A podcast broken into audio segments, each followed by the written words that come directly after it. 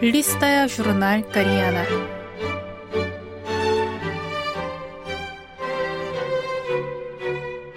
Дорогие радиослушатели, в эфире «Листая журнал Кориана». В этой передаче вы можете послушать самые интересные публикации журнала «Кориана», который издается Корейским фондом. У микрофона Аня.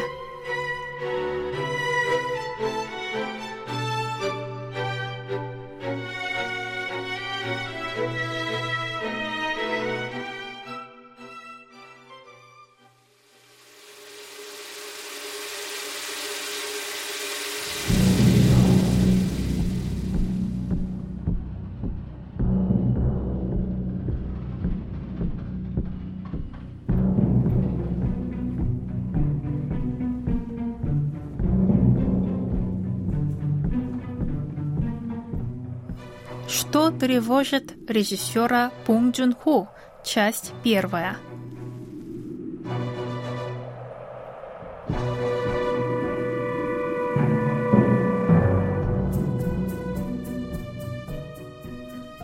Фильмы оскароносца Пунг Джун Хо «Сквозь снег» и «Паразиты» объединяет общая тема – тема конфликта между властимущими и обездоленными, которая не может не вызывать отклик в сердцах зрителей по всему миру. Обе картины также являются показательными с той точки зрения, что Пон работает с пространством как с метафорическим прообразом социума.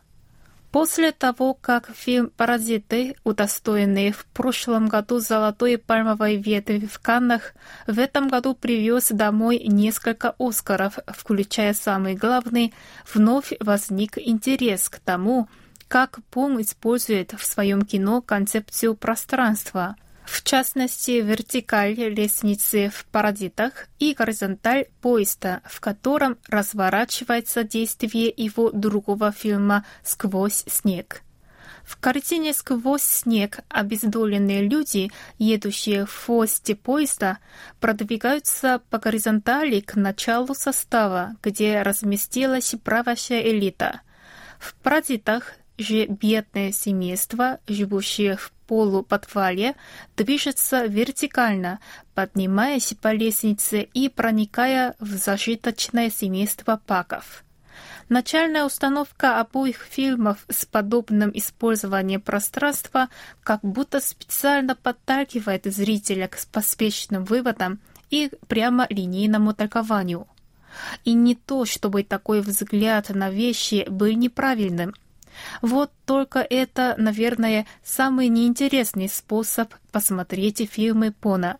Ведь так вы не даете простора своему воображению, не позволяете воспоминаниям вступать в реакцию с образами на экране и вызывать мириады ассоциаций. Фильмы Пона вместо того, чтобы предложить один правильный ответ, полны вопросов и намеков. Поэтому, чтобы получить максимум удовольствия от просмотра его картин, не нужно пытаться предугадать развитие событий, основываясь на завязке сюжета. Действие фильма «Сквозь снег» происходит на Земле в новый ледниковый период. Малочисленные выжившие живут в поезде, который бесконечно ездит по кругу пассажиры классифицированы в зависимости от социального статуса. Те, кто живет в самом хвосте и страдают от бесчеловечного обращения, затевают бунт и с боем продвигаются к началу поезда, проходя по одному вагону за раз. И если бы это было все, этот фильм не отличался бы от других клишированных картин о побегах, но тут Пон опрокидывает собственную установку и уходит в сторону, буквально и фигурально. Пока технарь Намгун Минсу открывает двери для бунтовщиков, вдруг становится ясно, что его собственная цель – боковая дверь. Но чтобы понять это, нужно проникнуть внутрь режиссерской установки внутри установки. Паровоз – это символ нового времени. Изобретение парового двигателя стимулировало массовое производство, резкий рост населения городов. Как следствие, людям, которые раньше работали от восхода до заката, потребовалось достижение общей договоренности, чтобы эффективно организовать рабочее время.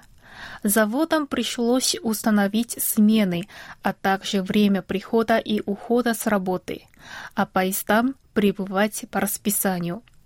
Когда один механизм смог выполнять работу сотни человек, машины стали тяниться больше людей, а людям остался уход за механизмами.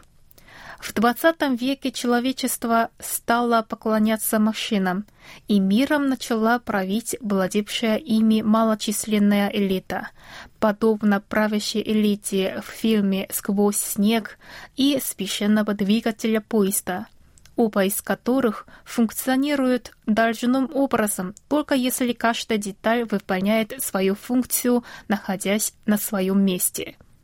Как это показано в немой комедии Чаплина «Новые времена», в мире машин рабочие стали не более чем сменными винтиками огромного механизма. В фильме «Сквозь снег» классовая дискриминация выражена в том, что детей из низших слоев засовывали в двигатель, чтобы они выполняли функции сломанных деталей. Мейсон, одна из представителей элиты, приказывает бунтовщикам сидеть спокойно, а магнат Уильфорд, владелец поезда, провозглашает принцип «каждому свое место». Но это еще не конец. В следующем выпуске будет продолжение этой статьи.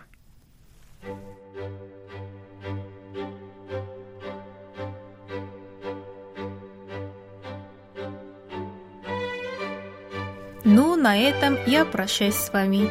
Желаю вам хорошего настроения и до следующей встречи.